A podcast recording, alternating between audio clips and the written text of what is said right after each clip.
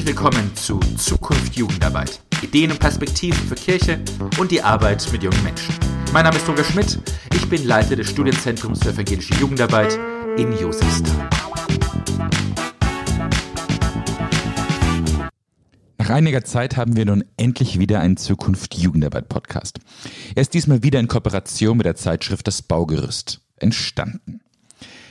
Das aktuelle Heft hat das Thema junge Erwachsene. Junge Erwachsene sind ja vielfach ein weißer Fleck auf der Landkarte der evangelischen Kirche und der evangelischen Jugendarbeit. In dem Heft geht, gibt es jede Menge Analysen und Ideen dazu, die anregen, neu auf junge Erwachsene zuzugehen. Hier im Podcast sprechen wir mit einer Reihe der Autoren des Heftes. Zuerst spricht Annika Falk-Klausen mit Professor Thomas Schlag, praktischer Theologe an der Uni Zürich, über seine Sicht auf junge Erwachsene. Das Interview gibt es dann noch einmal ganz ausführlich im Heft. Danach spreche ich mit Professor Tobias Künkler und Professor Tobias Feix von der CVM Hochschule in Kassel. Und schließlich berichtet Michael Wolf, Kirchenrat im Landeskirchenamt der Bayerischen Kirche, wie es ist, wenn Kirche bei einer riesigen Heavy Metal Festival einfach mit dabei ist. Viel Spaß beim Hören und natürlich beim Lesen des Baugerüsts. Und hier Annikas Interview mit Thomas Schlag. Sie beginnt mit der Frage, was junge Erwachsene eigentlich sind und wir beginnen mit Thomas Schlag Antwort auf die Frage. Also junge Erwachsene, altersmäßig würde man sie zwischen 18 und 35 ansiedeln. Viel spannender ist aber eine Definition, die auf die Lebenswirklichkeit dieser Generation eingeht, das Zeitalter oder die Zeit, in der die in der Regel sich vom Elternhaus etwas abnabeln, eigenständig werden, suchen, manches schon finden und ansonsten auch durchaus unter gewissem beruflichem und persönlichem Druck sind und in der Zeit vielleicht Kirche auch gar nicht brauchen, weil so viel auf sie einprasselt? Oder warum erreicht Kirche diese Altersgruppe nicht? Dadurch, dass die einigermaßen mobil werden und ihre Wirkungskreise ausweiten stetig, ist es für die Kirche mit so einem festen Standort nicht mehr so leicht, sie zu erreichen oder sie an sich zu, zu binden, wenn man so will. Und das ist wahrscheinlich auch einer der Gründe, weshalb man sich in dem Feld kirchlicherseits mit Angeboten bisher doch einigermaßen schwer tut. Mhm. Die entziehen sich äh, in vielen Fällen aus guten Gründen. Und insofern ist die Frage, nimmt man das trauernd zur Kenntnis oder versucht man nochmal neu mit dieser Gruppe zu denken? Mhm. Wer sie erreicht, sind die Freikirchen. Wenn man an ICF und Co. denkt, was können wir denn als Landeskirche von denen lernen? Die haben es jedenfalls in vielen Fällen hinbekommen, diese Abbrüche etwas zu mildern, also den Abbruch nach der Zeit der Schule, nach vielleicht dem Engagement in der Jugendarbeit, indem sie wie selbstverständlich sagen, es kann doch weitergehen. Du hast jetzt in der Jugendarbeit dich engagiert. Wir bieten dir an, eine Leitungskompetenz, einen Leitungskompetenzerwerb, äh, bleib bei uns und all das immer so unter dem ähm, Eindruck oder unter dem, mit dem Signal, äh, du bist uns wichtig, sonst ohne dich können wir in der Form so nicht weitermachen. Also diese Pflege und Wertschätzung auch dieser Generation, die dann irgendwie mobiler wird und das scheint in vielen Fällen dazu zu führen, dass die sich nicht komplett verabschieden. Mhm. Ist es denn, sind junge Erwachsene eine Altersklasse, der zu wenig Aufmerksamkeit geschenkt wird? Wo Sie appellieren würden vielleicht, dass sich Landeskirchen mehr Gedanken machen sollten? Ich glaube schon. Es ist so ein bisschen, ein Kollege hat es auch mal so formuliert, es ist so ein bisschen der blinde Fleck im Zusammenhang der kirchlichen Entwicklungs- und Reformüberlegungen. Ähm, wie gesagt, man erreicht sie schwer, aber sie sind nicht komplett unzugänglich. Man wird insofern an der Stelle schon nochmal neu nachdenken müssen, wie man Räume eröffnet, die für sie attraktiv sind und interessant sind, weil man nicht davon ausgehen kann, dass die einfach mit 35 zurückkommen, ihre Kinder taufen lassen, sich äh, kirchlich äh, verheiraten lassen. Da braucht es aktive Pflege. Mhm. Okay, das soll es als kleiner Input sein. Wir hoffen, dass wir mit dem Heft ein paar Ideen noch geben können mit Projekten, die erfolgreich sind. Und ich danke fürs Gespräch. Nach diesen ersten Beobachtungen nun mein Interview mit Tobias Künkel und Tobias Feix über ihre Forschungsprojekte. Herzlich willkommen, Tobias Feix, Tobias Künkler, beide Professoren in der CVM Hochschule. Vielen Dank, dass Sie sich Zeit nehmen für das Gespräch. Vielen Dank für die Einladung. Jawohl, wir freuen uns. Junge Erwachsene und Kirche, das scheint ja ein problembehaftetes Verhältnis zu sein. Was macht denn junge Erwachsene zu einer Frage für die evangelische Kirche? Na, ich glaube, das kann man von zwei Seiten betrachten. Einmal von den jungen Erwachsenen, die in einer Phase sind der Entwicklung, der Lebensentscheidung, wo sie selbstständig entscheiden, was äh, studieren sie, was hier berufliche Laufbahn, welche Partnerschaften gehen sie ein, was bedeutet der Glaube, den sie vielleicht biografisch mitbekommen haben für ihr Leben jetzt in dieser Selbstständigkeit. Und ähm, deshalb ähm, befassen sie sich, glaube ich, nochmal auch sehr intensiv und auch sehr kritisch mit Glauben. Und zum Zweiten kann man das auch mal sehen von der Kirche. Was bietet denn die Kirche für Angebote äh, für diese Phase? Und ich sag mal, da muss man lange suchen, bis man was findet. Ganz genau. Und Sie haben ja das, äh, sich das Thema junge Erwachsene auch empirisch angeguckt und stellen in diesem Baugerüst zwei unterschiedliche Zugangsweisen dar. Das eine ist junge Erwachsene, die aufhören zu glauben und auf der anderen Seite junge Erwachsene und Jugendliche, die sehr stark intensiv an Kirche beteiligt sind. Wie kam es denn dazu, diese Perspektiven interessant zu finden, zu wählen? Unsere eine Studie, äh, warum ich nicht mehr glaube, ähm, die ist äh, entstanden eigentlich erstmal aus der Beobachtung heraus, dass wir gemerkt haben, fast jeden, äh, den man so im kirchlichen Kontext fragt, äh, der kennt das Phänomen, äh, dass es Jugendliche, junge Erwachsene gibt, die ähm, gerade in der Zeit der Jugendarbeit oft auch leidenschaftlich äh, dabei sind, ähm, sich durch äh, ja, lebendigen Glauben äh, auszeichnen und ähm, die aber irgendwann von sich sagen, sie können nicht mehr oder wollen nicht mehr glauben. Und wir haben dann äh, gemerkt, es gibt dazu kaum Forschung. Es gibt einiges an Konversionsforschung, wie Menschen zum Glauben kommen. Ähm, aber eine Dekonversionsforschung, die ist noch sehr an den Anfängen und deswegen haben wir da erstmal ganz eine explorative Studie gemacht, Interviews gemacht, um zu hören, wie kam es dazu, dass sie nicht mehr glauben können oder wollen. Und wie kamen Sie an junge Menschen, auf die das zutrifft? Wir haben damals eine äh, einfache Online-Umfrage gemacht, äh, die wir an verschiedene Stakeholder weitergeleitet haben und über Social Media und so weiter verbreitet haben, wo man äh, sich melden konnte, äh, sozusagen, wenn man nicht mehr glaubt und ähm, ein paar einfache Sachen dazu ausfüllen konnte. Und da konnte man sich am Ende auch dazu bei, zu registrieren, zu sagen, ich bin auch bereit, ähm, ein tieferes Interview, ein längeres Interview dazu zu machen. Und da haben wir damals innerhalb von ganz kurzer Zeit, äh, haben da sehr viele Leute sich dran beteiligt. Und so hatten wir ein großes Pool, aus dem wir dann ähm, auch nochmal systematisch Leute auswählen konnten für die Interviews.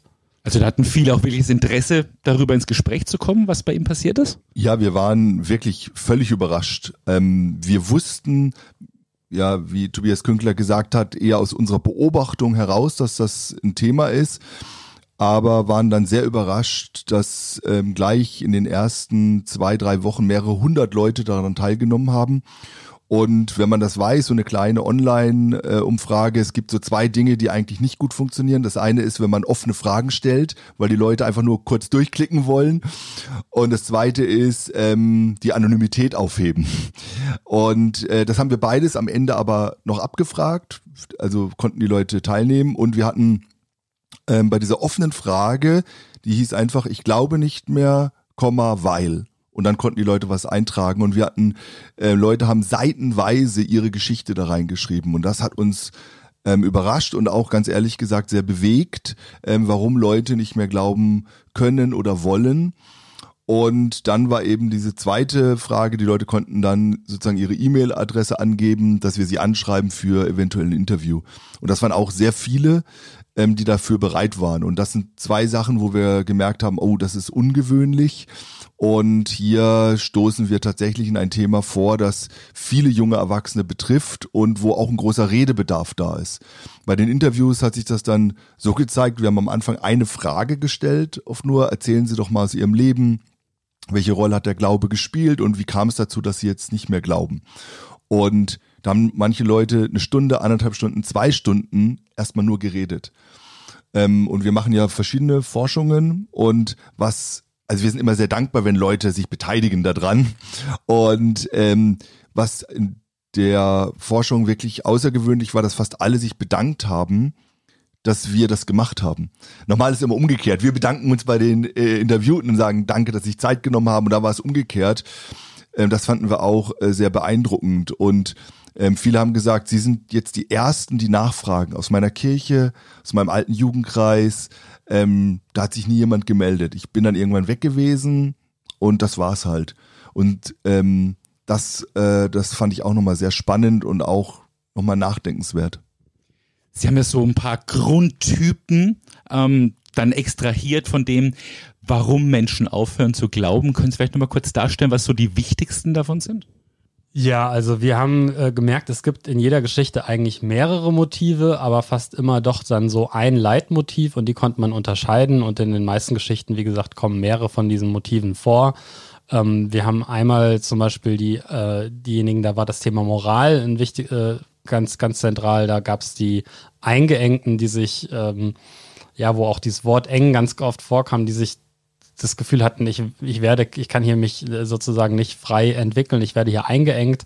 Auch die Zweiten, wo sich sozusagen irgendwann sie das Gefühl hatten, ich, sie leben in zwei Welten und das zerreißt sie in ihrer Persönlichkeitsentwicklung und sie müssen sich jetzt für eine Seite entscheiden. Äh, das war so ein Leitmotiv.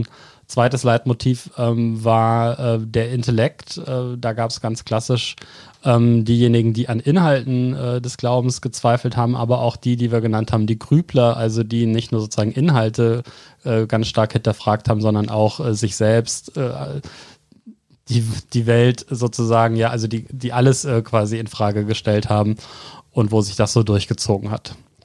Es gab noch zwei weitere Leitmotive.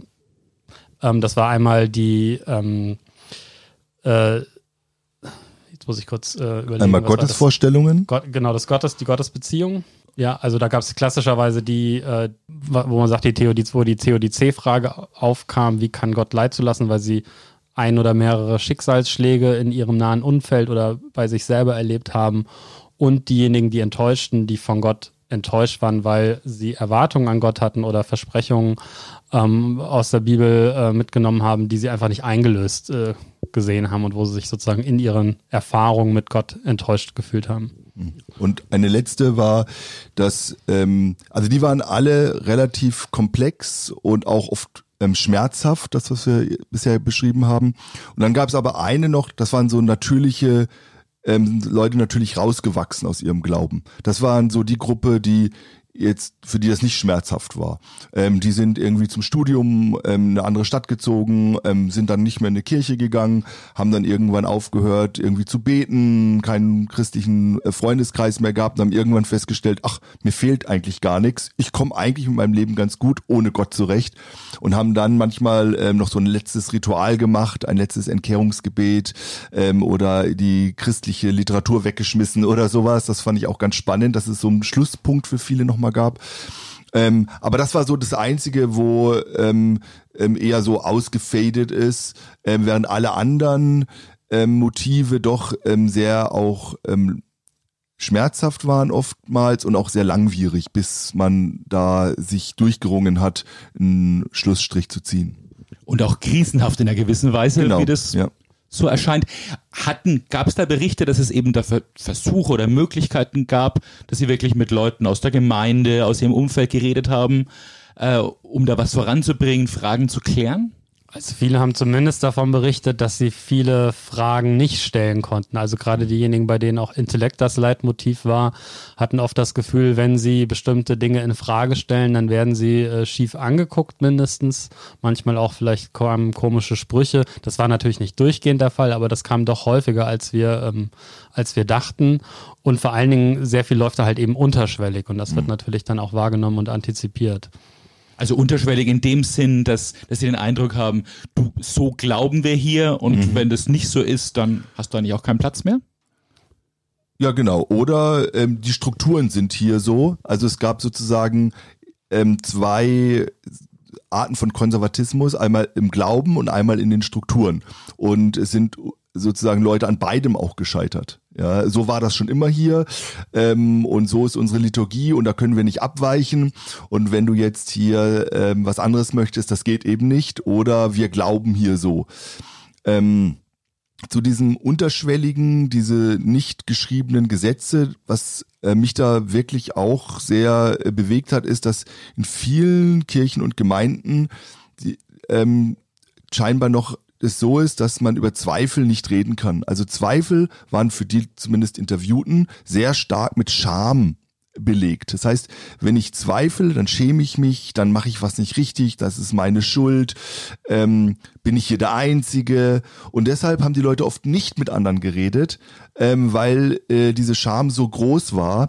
Und das hat natürlich die Leute isoliert und der Zweifel wurde natürlich nicht geringer, sondern im Alleinsein immer größer und das Grübeln und Zweifeln ähm, ist wie so eine äh, ein Unkraut gewachsen, äh, mit dem Gleichnis, äh, das Jesus vom vierfachen Ackerfeld zu sprechen, das am Ende alles erstickt hat.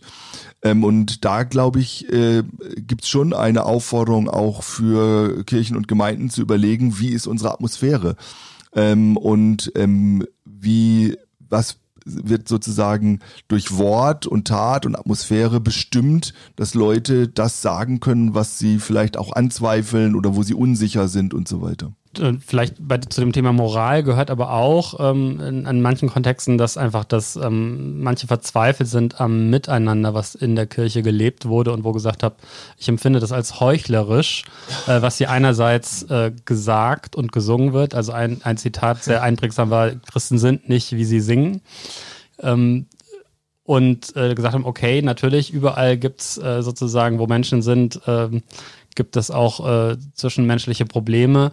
Aber das Problem hier bei euch Christen ist doch, ihr sagt eigentlich, hier wäre etwas anderes oder an der Liebe wird man euch erkennen, aber ich erkenne eigentlich überhaupt gar keine gar keinen Unterschied. Mir scheint es auch ein bisschen so zu sein, dass es ja zu einem Konflikt kommt zwischen, was jede Gemeinschaft braucht, irgendwie eine Klarheit, das sind unsere Geschichten, das sind unsere Überzeugungen, aber dann der Pluralismus, der außenrum ist und der Pluralismus, der irgendwie auch in mir drin ist, äh, das irgendwie in Ausgleich zu bringen. Ergibt das Sinn für einige von den Gesprächspartnerinnen und Gesprächspartnern? Also für einige auf alle Fälle, vor allen Dingen dieser Innenpluralismus. Ähm, wenn bestimmte Kirchen und Gemeinden sozusagen vorgegeben haben, dass es den nicht gibt, sondern dass es so eine theologische Richtung gibt, die richtig ist, ähm, und dann kommen gerade junge Erwachsene, die durch Studium und so weiter, vielleicht auch intellektuell da nochmal neu nachdenken, äh, Dinge hinterfragen und bezweifeln, ähm, ähm, natürlich an ihre Grenzen und fühlen ähm, sich dann nicht angenommen, wenn ihre Meinung sozusagen nicht nur nicht wertgeschätzt ist, sondern ähm, nicht gehört werden soll oder sogar als falsch dargestellt wird. Von daher glaube ich, dass dieses Thema ähm, Innenpluralismus sozusagen ein ganz wesentliches ist für ähm, eine, wenn wir über kirchliche Arbeit und junge Erwachsene reden. Genau, also jetzt von dieser Perspektive, von den jungen Menschen, die wirklich an Grenzen gestoßen sind, die aus dem Glauben rausgewachsen sind oder, ja. oder krisenhaft herausgefallen. Sie haben schon ein paar Dinge angesprochen. Natürlich geht es darauf an, welche Gesprächsangebote man möglich macht und wie, wie gutes Zuhören mhm. funktioniert. Ähm, was sind noch weitere Tipps, Ideen, die Sie da entwickelt haben in Auseinandersetzung mit diesen Gesprächspartnerinnen und Gesprächspartnern? Also ein Punkt, den wir im Nachhinein ähm, mit vielen Kirchen und Gemeinden, wo wir dann auch Lesungen hatten oder Vorträge oder sowas, ähm, auch Feedback bekommen haben, war das Stichwort sichere Räume. Ähm, junge Erwachsene suchen auch gerade in einer, sage ich mal, zunehmend unsicheren Welt, in großen Transformationsprozessen, wo man sich befindet, äh, wenn dann sozusagen noch der Glauben äh, in einer Phase des Umbruchs ist, der Unsicherheit ist, äh, suchen sie Räume, äh, wo sie einfach sein können, wo sie sein können mit ihren Fragen, ihren Zweifeln, auch mit ihrer Begeisterung, äh, mit ihrer Unsicherheit und wo das erstmal nicht in Frage gestellt wird. Und ähm, dieses ähm, äh, dieses, sag ich mal, Konzept der sicheren Räume ist sicherlich ein ganz wesentlicher Punkt, der, der eigentlich auch sehr niederschwellig ist und ähm, relativ einfach angeboten werden kann, weil gerade auch erfahrenere ähm, Erwachsene und Gläubige in den Kirchengemeinden da sind und ähm, gerade junge Leute zum Beispiel sehr offen sind auch für generationsübergreifende Arbeit. Das äh, fanden wir auch in verschiedenen anderen Umfragen raus und nochmal sehr spannend. Ähm, aber eben nicht mit diesem besserwisserischen Ton, äh, wir wissen, wo es lang geht, sondern tatsächlich in diesem, dieser wertschätzenden Art, wir öffnen die Räume, wir sind zusammen, da gibt es dann verschiedene ähm, Kleingruppenkonzepte oder auch Mentoring oder sowas. Ähm, da kann man gucken, wie kann man Strukturen bauen. Also das, ähm, da haben wir jetzt gerade im, im Nachklang der Studie viele gute Gespräche und Erfahrungen mitgemacht. Vielleicht noch einen kurzen Punkt, ähm, der sich auch daraus äh, ergeben hat, dass es sozusagen ein Risikofaktor sich auch äh, ergeben hat, sind einfach Übergänge, Umbrüche Äh, natürlich die meisten Jugendlichen ziehen irgendwann zum Studium oder äh, vorher auch schon äh, Freiwilligendienst oder irgendwas anderes äh, in eine andere Stadt. Und ähm, gerade dann auch äh, sozusagen diese Transformation von Jugendzeit in junge Erwachsenezeit. Wir wissen, dass da gibt es eine Asymmetrie. Es gibt nicht vergleichbar so viel junge Angebote für junge Erwachsene in der Kirche, wie äh, das oft für Jugend äh, der Fall ist. Und äh, das äh, ist deutlich, finde ich, auch ein Auftrag, der sich aus der Studie ergibt. Und ein letztes noch, ähm, weil ich da gerade ein Gespräch hatte mit einem Synodalen am Rande der letzten Synode. Ähm, da ist, ist, ist in der Kirche manchmal immer noch der Mythos da, ähm, dass gesagt wird, na ja, lass die jungen Erwachsenen, diese Adoleszenzzeit ist auch eine Adoleszenzzeit der Kirche, spätestens wenn die geheiratet sind, allerspätestens, wenn das erste Kind kommt, da kommen die alle wieder. Und ich glaube, genau das stimmt nicht. Ich glaube, dass da ein, ein ähm, tatsächlich eine Entwicklung da ist, dass die Bindung der Kirche verloren geht, die Bindung des Glaubens immer mehr verloren geht und dass Kirche hier viel aktiver Angebote ähm, für junge Erwachsene für diese Übergangszeit entwickeln muss und liefern muss. Und das wäre mir wirklich ein, äh, auch ein großes Anliegen, auch ähm, von den Ergebnissen dieser Studie her. Bei der anderen Studie, über die wir noch reden wollen, da haben sie ja sich genau die, die anderen jungen Erwachsenen angeguckt, wo es gut geklappt hat, die ja. sich wohlfühlen in ihrer Gemeinde, im Großen und mhm. Ganzen zumindest, ja. diese Generation Lobpreis genannt haben. Warum hat sie denn jetzt dieser andere Aspekt auch noch besonders interessiert? Ähm, um ganz ehrlich zu sein, wir haben noch eine Studie in der Mitte gemacht. sozusagen als Übergang. Da haben wir äh, zusammen mit der Kirche von Westfalen ähm, äh, Spiritualität am evangelischen Rand sozusagen untersucht äh, und haben dort ähm, an evangelischen Schulen, in offener Jugendarbeit, in evangelischer Freizeitarbeit haben wir ähm, sozusagen gefragt, was glauben denn diese Leute eigentlich? Also von Nicht-Glauben, so am Rand, ähm, so ein bisschen auch, sag ich mal, on the age, äh, wo der Glaube vielleicht auch nicht so ausgeprägt ist. Und ähm, ein Ergebnis dieser Umfrage war, dass viele in der Kirche gefragt haben, Mann, jetzt habt ihr die nicht glauben, die am Rand sind, aber die, die die kirchliche Jugendarbeit eigentlich aktiv gestalten, die Engagierten, äh, die fallen immer runter. Ja, und dann haben wir gedacht, okay, ähm, dann nähern wir uns mal denen, ja, und haben dann sozusagen geguckt, was gibt's denn da drüber über Hochengagierte oder wie wir sie dann noch nennen, nach dem Bertelsmann Religionsmonitor Hochreligiösen. Ähm, und das war dann sozusagen diese Studie. Und da Sie arbeiten wieder in einer ähnlichen Methodik, sind erstmal breit eingestiegen mit, mit vielen Fragebögen und vielen ja. Möglichkeiten, um dann vertiefende Interviews genau. zu führen. Genau. War da auch die Bereitschaft hoch, über den über das eigene Sein und eigenen Glauben zu reden? Ja, da war die Bereitschaft auch äh, erstaunlich hoch. Wir haben äh, ja eine online, eine längere, also das war schon immer ein Unterschied, es war sozusagen sehr viel ausführlichere Fragebogen, den, den, den wir hatten. Den gab es einmal online. Wir waren aber auch offline äh, an verschiedenen Jugendkirchentag, äh, Christiewil, verschiedenen Veranstaltungen, wo wir ähm, äh, sozusagen, wo viele Jugendliche sind. Und da waren wir mit Tablets unterwegs und äh, wir hatten ein bisschen äh, Angst zwischendurch, dass die, das ist ja, dann gibt es viel Programm, die sind in Gruppen unterwegs, haben die jetzt Zeit und Nerven, sich äh, eine halbe Stunde äh, bis zu einer halben Stunde hinzusetzen und dann äh, so einen Fragebogen zu ihrem Glauben auszufüllen. Aber da war die Bereitschaft auch viel, viel höher, als wir die äh, sozusagen vermutet hatten. Wir hatten uns schon da äh, so ein paar Gimmicks ausgedacht, was man sozusagen gewinnen kann äh, am Ende und so. Und da war oft das Interesse gar nicht da. Wir haben so ein bisschen manchmal die Vermutung gehabt, die sind froh, wenn sie mal vom Bildschirm wieder eine halbe Stunde ausruhen dürfen, der ein bisschen größer ist als ihr Smartphone. ja. Und da haben sie auch wieder bestimmte, bestimmte Haupttypen äh, gefunden in der, in der Weise, wie hochreligiöse ihren Glauben angehen. Was waren denn da auch so ein paar von den, von den wichtigen dabei?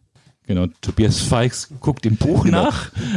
Ja, das sind so viele äh, Typen. Äh, wir haben nämlich da acht Typen ähm, rausgefunden und ähm, haben die äh, Fragen, die wir in dem Fragebogen gestellt haben, äh, die hatten sozusagen drei äh, Kriterien. Das war einmal so die Exklusivität des eigenen Glaubens, die Qualität der Gemeindebindung und ob die Jugendlichen ihren eigenen Glauben unterstützend erleben in ihrem Alltag. Ähm, und ähm, daraus, aus diesen drei großen ähm, Kriterien, sind dann acht Typen geworden. Ja, und vielleicht kann man das mal zeigen, zum Beispiel an dem Unterschied zwischen äh, den Höchstleistern und den Ambivalenten, wie wir sie genannt haben. Äh, die Höchstleister sind diejenigen, die äh, sozusagen in allen drei Dimensionen äh, überdurchschnittlich positiv äh, sozusagen das angeben. Also positiv ist jetzt, also positiv ist falsch, aber die sind sozusagen überdurchschnittlich in allen Dimensionen. Das heißt, einmal haben sie einen sehr exklusiven Glauben, haben aber auch eine hohe Gemeindebindung und erleben aber trotz der Exklusivität den Glauben als sehr unterstützend. Ja, ähm, während die Ambivalenten beispielsweise auch diese Exklusivität haben, auch diese hohe Gemeindebindung, aber sie erleben den Glauben eben als nicht unterstützend.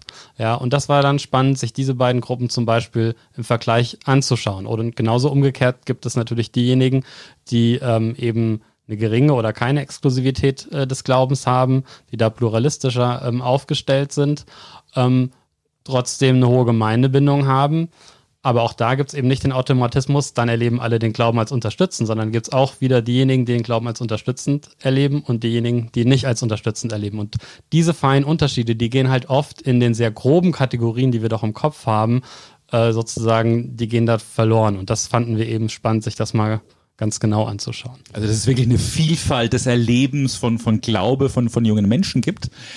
Sie hatten ja jetzt viele Fragebögen, also von daher waren auch ein paar quantitative Aussagen möglich in, in diesen Bereichen. Und diese acht Typen waren ja keineswegs alle gleich groß, sondern da gab es ja schon einmal deutliche Unterschiede von der Größe her. Was war denn so die ein, zwei ähm, quantitativ größten Gruppentypen? Ja, das waren die Höchstleister tatsächlich, die kamen schon relativ häufig vor und ähm, eine sehr große Gruppe waren auch die so, ähm, wie haben wir sie genannt, die ganzheitlichen, genau. Ähm, also diejenigen eben, die keinen exklusiven Glauben haben, äh, die eine intensive Gemeindebindung haben und die einen unterstützenden Glauben erleben, also so wie man sich das wahrscheinlich auch äh, ja häufig äh, wünschen würde, äh, nehme ich an in vielen äh, in vielen Kontexten. Ähm, das ist schon auch eine große Gruppe, ja. Und das, äh, das allein ist sehr spannend, weil wir so den Eindruck haben, auch bei der Vorstellung der Studie in verschiedenen kirchlichen Kontexten, äh, dass diese Gruppe oft innerkirchlich auch sehr wenig wahrgenommen wird, weil man entweder äh, sozusagen im Kopf hat, es gibt äh, also all diejenigen, die intensiv religiös sind, die sind tendenziell auch eher exklusivistisch beispielsweise. Äh, und dass das eben gar nicht der Fall sein muss, sondern dass es da genau auch die andere Gruppe gibt und die auch sehr stark die Gegenwart der Kirche und noch mehr die Zukunft prägt. Äh, das ist eben etwas, was oft gar nicht so sehr im Blick ist. Haben die auch den Eindruck, dass sie nicht wirklich wahrgenommen werden, kirchlich? Ähm, würde ich unterscheiden. Also ich glaube, die fühlen sich sehr wahrgenommen in der Jugendarbeit. Ähm, Jugendarbeit spielt für ähm, viele eine große Rolle, entweder aktuell, ähm, weil sie noch so am Ende in der Jugendarbeit sind oder weil sie selbst jetzt mitarbeiten als Ehrenamtliche. Ähm, 88 Prozent der von uns Befragten arbeiten ehrenamtlich in der Kirche mit. Das ist also eine sehr, sehr hohe Zahl. Also wir können sagen, hoch religio, äh, hochreligiös bedeutet immer auch hoch engagiert. Ähm, und ähm, von daher ähm, spielt äh, das eine große Rolle. Ähm, Kirche und Gottesdienste werden dann sehr viel ambivalenter wahrgenommen. Also ähm, hochreligiöse, also ähm, junge Leute, die sagen, mein Glaube ähm, ist identitätsstiftend, der spielt ähm, nicht nur am Rand eine Rolle, sondern ist im Zentrum meines Lebens und hat Auswirkungen auf mein Denken, äh, auf meinen Alltag und so weiter. Ähm, für die spielt ähm, Kirche eine große Rolle und Gottesdienst auch eine große Rolle, aber ähm, sie wünschen sich natürlich äh, da drin auch vorzukommen. Das heißt mit ihrer Sprache, ihrer Musik ähm, und ähm, ihren Vorstellungen von Glauben. Und da gab es natürlich gerade jetzt im kirchlichen Bereich, ähm, gerade auch in den Interviews, auch viel Kritik ähm, an traditionellen Gottesdienststrukturen. Dass sie einfach den Eindruck haben, meine, meine Themen, meine Musik müsste mehr vorkommen? Zum Beispiel, genau. Also, oder sie ähm, gehen dann eben in Abendgottesdienste, in Jugendgottesdienste, in Lobpreisgottesdienste. Man sucht sozusagen ähm, dann Alternativgottesdienste, äh, weil ähm, ein Gottesdienst für sie wirklich wichtig ist. Also dieses Zusammenkommen, dieses ähm, Gott loben, Gemeinschaft erleben, ähm, im Glauben gestärkt werden, das spielt für sie eine große Rolle. Ähm, und da suchen sie sich dann sozusagen einen Weg, ähm, wo sie das finden können. Und viele gehen auch in unterschiedliche Kirchen und Gemeinden. Also das ist nicht mehr so, dass man sozusagen wie früher, man gehört zu einer Kirchgemeinde und da geht man immer hin, egal was ist, sondern die jungen Leute, ähm, ungefähr 50 Prozent gehen in mehrere Gemeinden. Also jeder zweite hat nicht mehr diese eine Gemeinde. Und genauso gab es einen Unterschied zwischen einer subjektiven Zugehörigkeit, einer gefühlten Zugehörigkeit und einer formalen Zugehörigkeit. Das haben wir bei den Pre-Tests schon rausgefunden. Deswegen haben wir das dann sehr differenziert erhoben. Und das ist eben spannend. Da gab es einen deutlichen Unterschied auch, wo fühlen sie sich subjektiv zugehörig und wo sind sie formal äh, zugehörig. Ähm, und von da, äh, von da an, sie sind also sehr stark mit ähm, mindestens einer konkreten Gemeinschaft verbunden, ähm, aber zu einer spezifischen Denomination beispielsweise oder äh, zu einer größeren Institution, also diese Deinstitutionalisierung, die merkt man auch da. Ähm, da gibt es eher sozusagen eine Lockerung äh, dazu und eben so diese Mehrfachverortung, die eigentlich zunehmend zur Normalität wird. Also mehr Bewegungschristentum als jetzt wirklich institutionelle Bindung. Ähm, ich hing noch an, an dem, was, was Sie vorher gesagt haben, jetzt auch nochmal im Vergleich auch zu den, zu den jungen Menschen, die, die den Glauben verlieren. Äh, und ich versuche jetzt mal eine These und vielleicht können Sie mal darauf reagieren. Könnte man den Eindruck haben, dass so wie bei uns Kirche und, und Christsein gerade gestaltet ist, wenn ich zu einem bestimmten Zeitpunkt gut und fröhlich in, die, in der Mitarbeit angekommen bin und, und Mitarbeiterin oder Mitarbeiter bin, dann habe ich auch eine hohe Chance, auch in diesem Glauben verwurzelt zu bleiben. Aber wenn das irgendwie nicht so ganz gelingt, dann wird schwierig auch mit meinen eigenen persönlichen Haltungen? Ich würde sicher sagen, dass das von, von der Wahrscheinlichkeit her so ist, aber dass diejenigen, viele von denen, die wir bei der Dekonversionsstudie untersucht haben, die waren angekommen in, in der Jugendarbeit und haben äh, waren mittendrin äh, dabei und haben teilgenommen und haben mitgearbeitet. Also ich würde sagen, wir leben eben eher in der gesellschaftlichen Situation, die davon geprägt ist, dass es eben eine Selbstverständlichkeit des Glaubens einfach überhaupt nicht mehr gibt. Und selbst da, wo Glaube als sehr gefestigt und intensiv erscheint, ist er in gewisser Weise gleichzeitig fragil und auch äh, anfällig. Also es ist sozusagen gibt es keine komplette Sicherheit äh, an der Stelle. Und wenn ich beide Studien auch nochmal zusammennehme, würde ich sagen, was heute ist das Wie Jugendarbeit, Kirche, junge Erwachsenenarbeit gestaltet wird, fast wichtiger wie was gemacht wird. Also die Haltung, die dahinter steckt, mit der Haltung, ähm, junge Leute sind sehr sensibel, nehmen sehr wahr, ob etwas authentisch ist, ob sie sich wohlfühlen. Es ist ganz oft dieses, ähm, ich weiß gar nicht, wo das dazugehört, aber da habe ich mich zu Hause gefühlt, hier bin ich, hier komme ich an. Und ob das jetzt evangelische Kirche oder Baptisten ist, das spielt für sie jetzt nur noch eine zweite oder dritte Rolle. Ähm, und dieses Zugehörigkeitsgefühl, ähm, gerade in dieser Welt, die, in der sich viel verändert, ist glaube ich sehr wichtig. Und ich glaube, das ist für Kirche eine, eine große Aufgabe, wie können wir mit einer guten Haltung hier ähm, auf junge Leute zugehen, sie partizipieren lassen, sie machen lassen. Ähm, das sind, glaube ich, ganz wichtige Punkte, die da eine ähm, Rolle spielen, um ähm, Leute dann einen Entwicklungsrahmen zu geben, wo sie selbst einen mündigen Glauben entwickeln können, der eben auch eine gewisse Resilienz hat gegenüber manchen Stürmen des Alltags, des Zweifels, ähm, der Umbrüche und so weiter. Aber von daher ist es auch schon wichtig, da auch eine Kontinuität von Jugendarbeit und junger Erwachsenenarbeit zu haben. Also nicht in dem Sinne, dass wir sagen, das wäre jetzt ein eigener Arbeitsbereich mit jungen Erwachsenen, sondern das erscheint von dem, was Sie sagen, schon sinnvoll zu sagen, die, Jugend, die Jugendarbeiter, also die, die, die Jugendlichen werden älter, werden zu jungen Erwachsenen und da soll irgendwie auch ein Anschluss sein und neue Möglichkeiten je nach den eigenen Entwicklungsmöglichkeiten. Absolut. Ich will es nochmal unterstreichen, weil das vielleicht ein bisschen vorhin jetzt äh, übergangen wurde, aber das, was Sie gesagt haben, ich glaube, Mitarbeit, das haben wir auch auf jeden Fall ganz stark rausgefunden. Mitarbeit ist ein Schlüssel dazu, sich zugehörig zu fühlen und sich zu identifizieren, äh, sowohl äh, was den persönlichen Glauben vielleicht äh, anbelangt, aber auch, wenn es überhaupt noch eine institutionelle Bildung gibt, ähm, dann äh, ist Mitarbeit da sicherlich ein Schlüssel. Und nicht nur Mitarbeit, sondern auch das Gefühl, ich kann hier Kirche mitgestalten. Ja. Genau. Das ist das Entscheidende.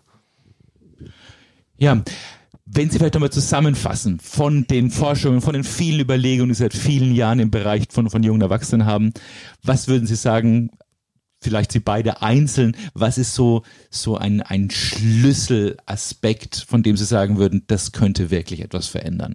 Das könnte wirklich was verändern in Kirche, in Ihrer Haltung, in Ihrem Miteinander mit jungen Erwachsenen. Also ich würde sagen, wir erleben eine sehr aktive junge Generation, die sich sehr stark auseinandersetzt, sehr stark identifiziert und ihren Weg sucht. Und ich erlebe dabei viele, die auch so einen Pioniergeist mit bringen wollen, ähm, die was verändern wollen, die gestalten wollen.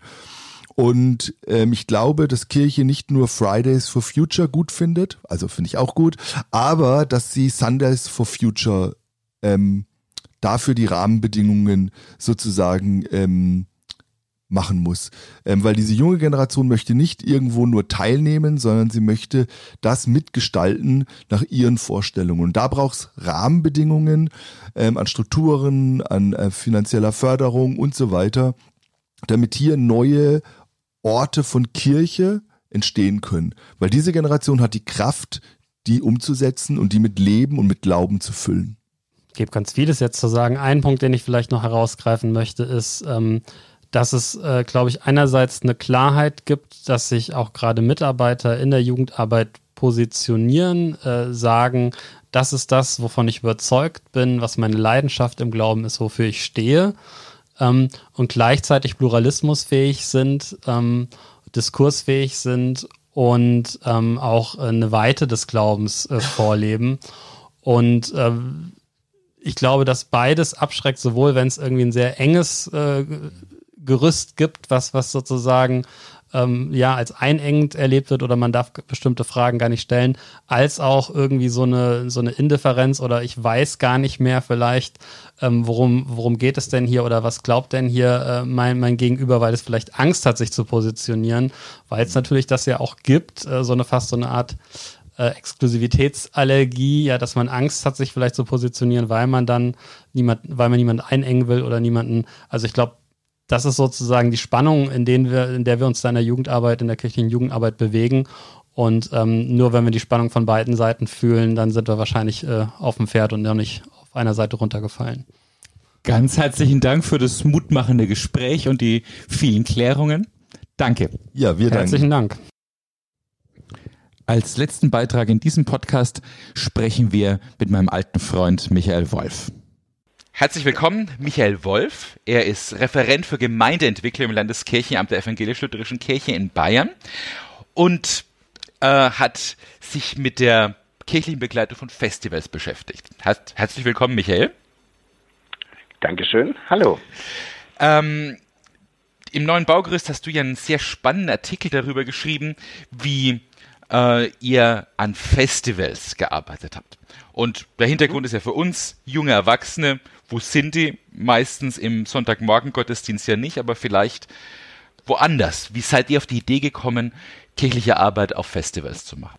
Naja, es war erstmal ein Impuls aus dem Dekanatsbezirk Dinkelsbühl, weil dort in diesem Dekanat äh, vor Ort das große Heavy Metal Festival Summer Breeze stattfindet mit 45.000 Leuten schon seit Jahren.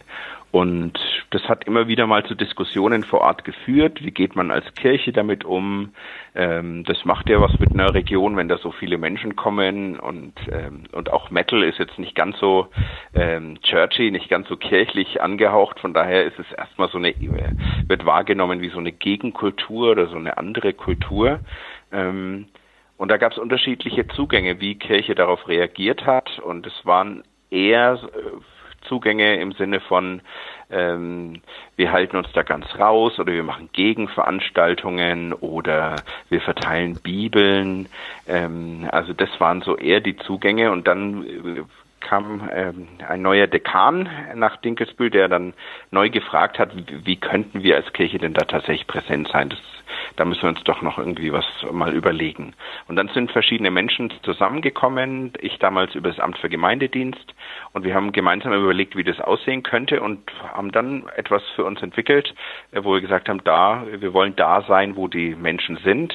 Ähm, und wenn da 45.000 Leute sind, dann wollen wir da mitten auf dem Festival sein und nicht am Rand und nicht vor der Tür, sondern mittendrin. Also es war von daher wirklich eine Idee der Kirche vor Ort, die in diesem äh, in diesem Bereich arbeitet, also in, in dem geografischen Bereich arbeitet, zu sagen, wir wollen mit den Leuten, die in unser Gebiet kommen, mit denen was zusammen machen.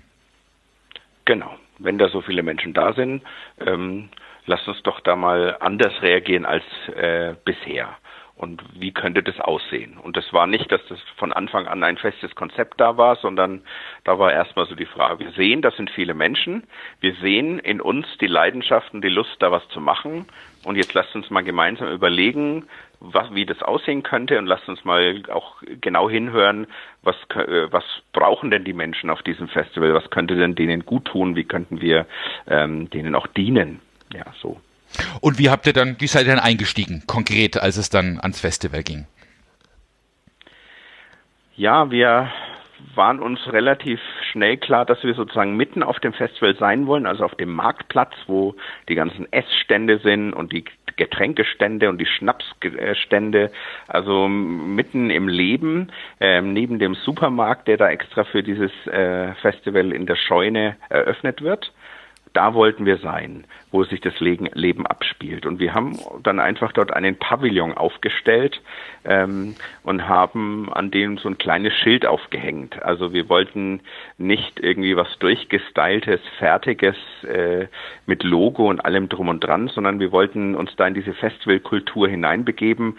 Und da ist oft sehr viel improvisiert, ähm, äh, wird da äh, baut man da so seine Zeltstadt aus oder sein Zelt oder seine ähm, Truppe, die da hingeht. Und so wollten wir auch Teil des Festivals sein, aber wollten schon auch ein Schild hin äh, darstellen, damit deutlich wird, wer sind wir, sonst wären wir irgendwie untergegangen. Wir haben dann lange überlegt, klassischer kirchlicher Zugang wäre so gewesen, Zelt der Seelsorge oder irgend sowas.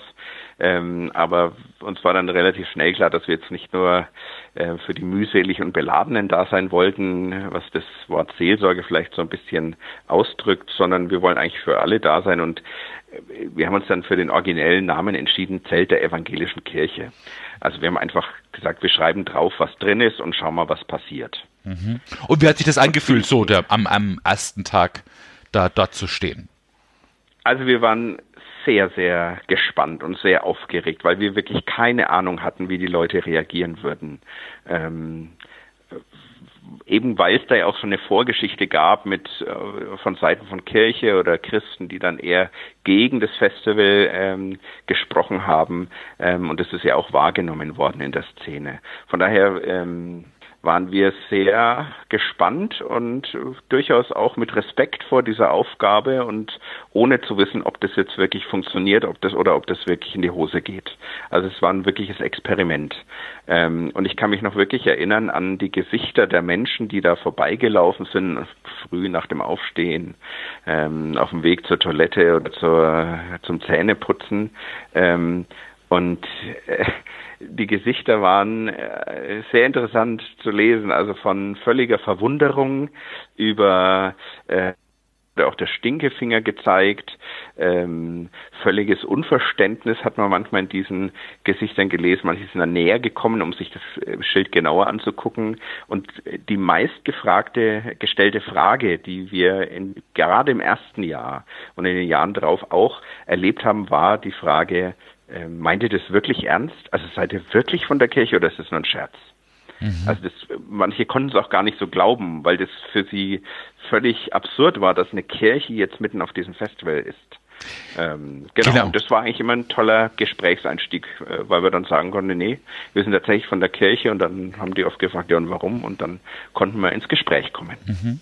Und was waren das für Leute? So, waren das tatsächlich eher junge Erwachsene, worum es jetzt in dem Baugerüstheft geht? Oder wie, wie kann man sich die alte Struktur vorstellen? Also prinzipiell würde ich sagen, so bei diesem Metal Festival ist eigentlich, äh, sind alle Altersgruppen ähm, vorhanden. Also das ist jetzt nicht sehr, das ist nur so ein spezielles das ist nochmal anders. Wir waren ja noch auf einem anderen Festival, Open Beats bei Herzogenaurach. Das ist mit Elektromusik. Da ist es deutlich jünger. Da würde ich sagen, da ist so das Alter zwischen 18 und 30 sehr, sehr dominant. Beim Metal Festival Summer Breeze, da gibt's auch wirklich äh, ganz alte Metalheads mit grauen Bärten und den Iron Maiden T-Shirts von vor 20 Jahren. Also äh, da gibt's auch wirklich ganz unterschiedliche Altersgruppen. Leute, die aber zu uns ins Zelt gekommen sind, es waren weniger die Alten, sondern, sondern ich würde eher sagen, bei uns war das Durchschnittsalter wirklich so zwischen 20 und 30. Und was für, zu was für Gesprächen kam es da dann, wenn es ein bisschen intensiver wurde als wirklich nur eine äh, reingerufene Frage?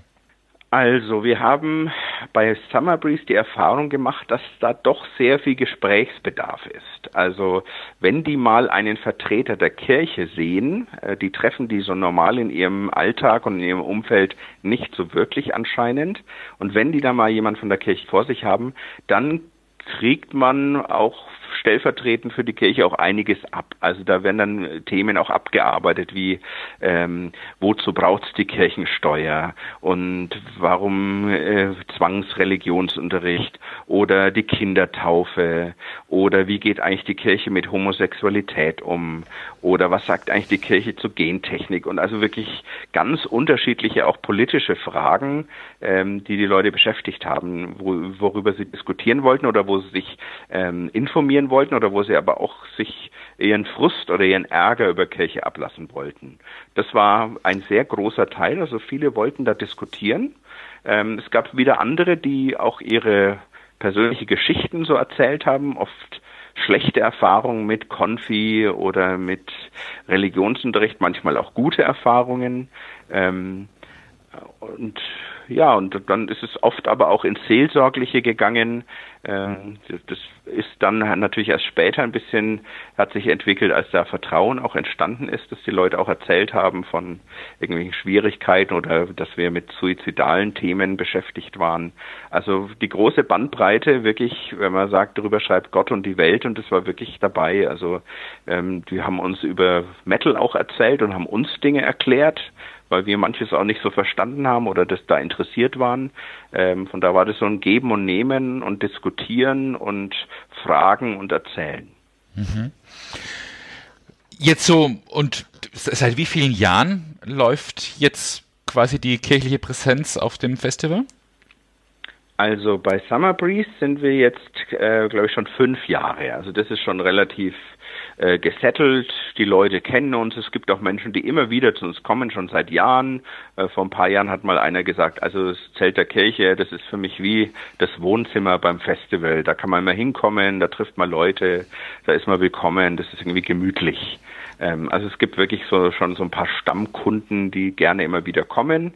Ähm, und mittlerweile, glaube ich, hat sich auch auf dem Festival herumgesprochen, dass es nicht nur ein Witz ist, sondern dass es ernsthaft tatsächlich die Kirche da vor Ort ist. Und wir sind auch mittlerweile auf dem Festivalplan auch von Veranstaltern mit eingezeichnet ähm, und mit äh, im Festival A bis Z irgendwie untergebracht. Also das ist ein offizieller Teil des Festivals. Wir gehören da mittlerweile schon fest dazu und ähm, genau, das hat sich schon etabliert. Beim anderen Festival Open Beats bei Herzogenaurach, da sind wir, waren wir jetzt äh, 2019 das zweite Mal erst, das ist noch relativ jung.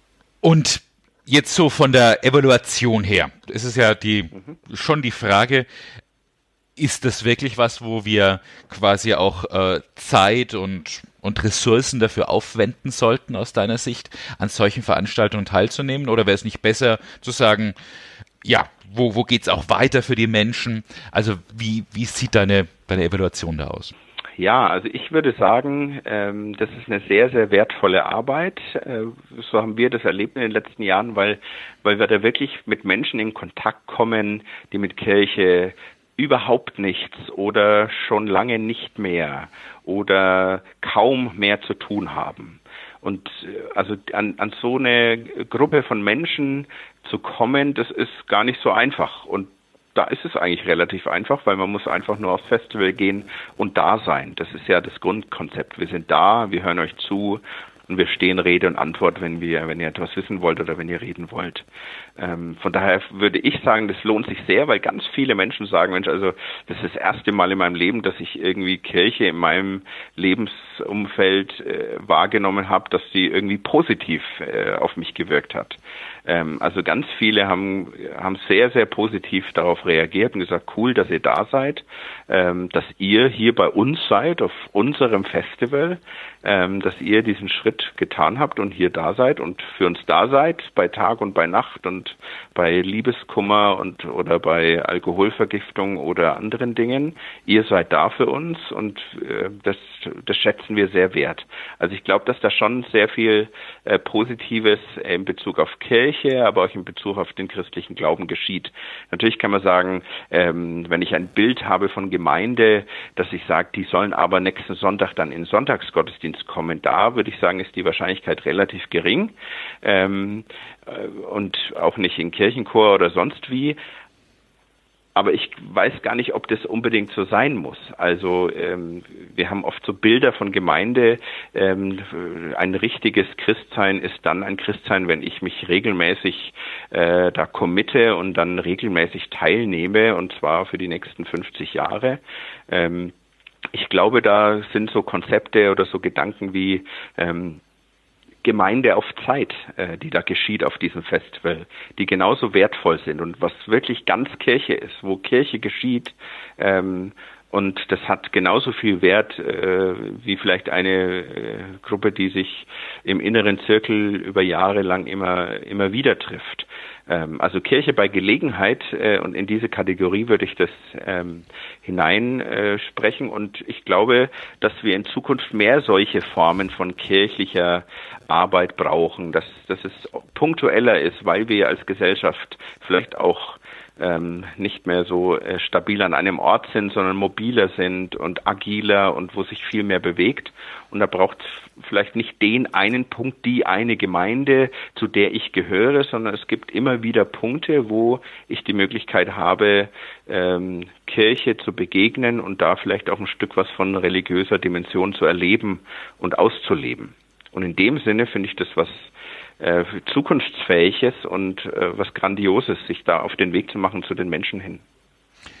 Und wenn ich jetzt das mir vornehme, auf so ein Festival zu gehen mit meinem Team, was sind da Tipps, die du geben würdest, wenn man sich vorbereitet auf so eine Art von Präsenz auf einem Festival oder einem anderen Großevent?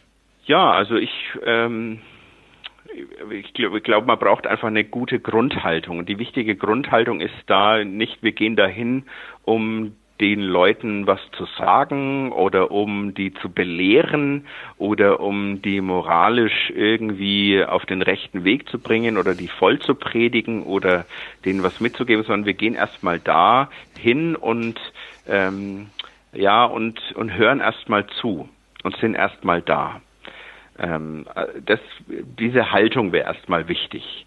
Ähm, und dann würde ich einfach ganz konkret, muss man halt schauen, wer sind ähm, Leute, die da mitstreiten können, mit wem könnte ich mich vernetzen. Man muss natürlich mit der Festivalleitung in Kontakt treten und schauen, ähm, ist das möglich, ähm, in welcher Form ist das möglich, wie können wir das äh, umsetzen.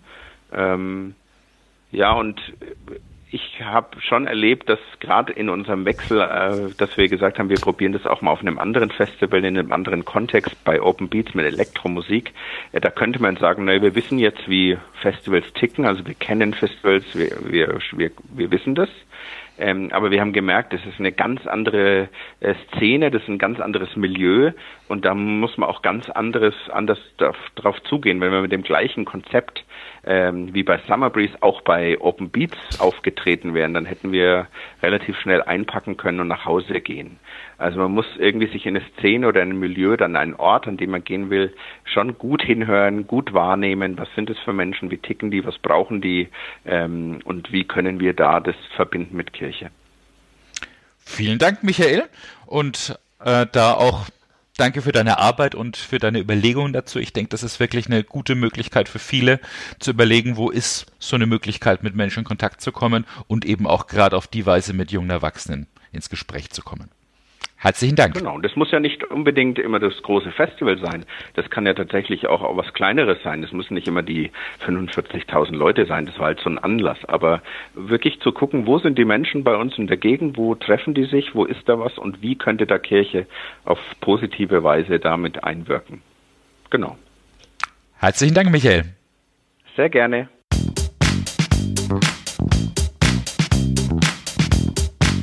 Das war Zukunft Jugendarbeit, der Podcast des Studienzentrums für evangelische Jugendarbeit in Josefsthal.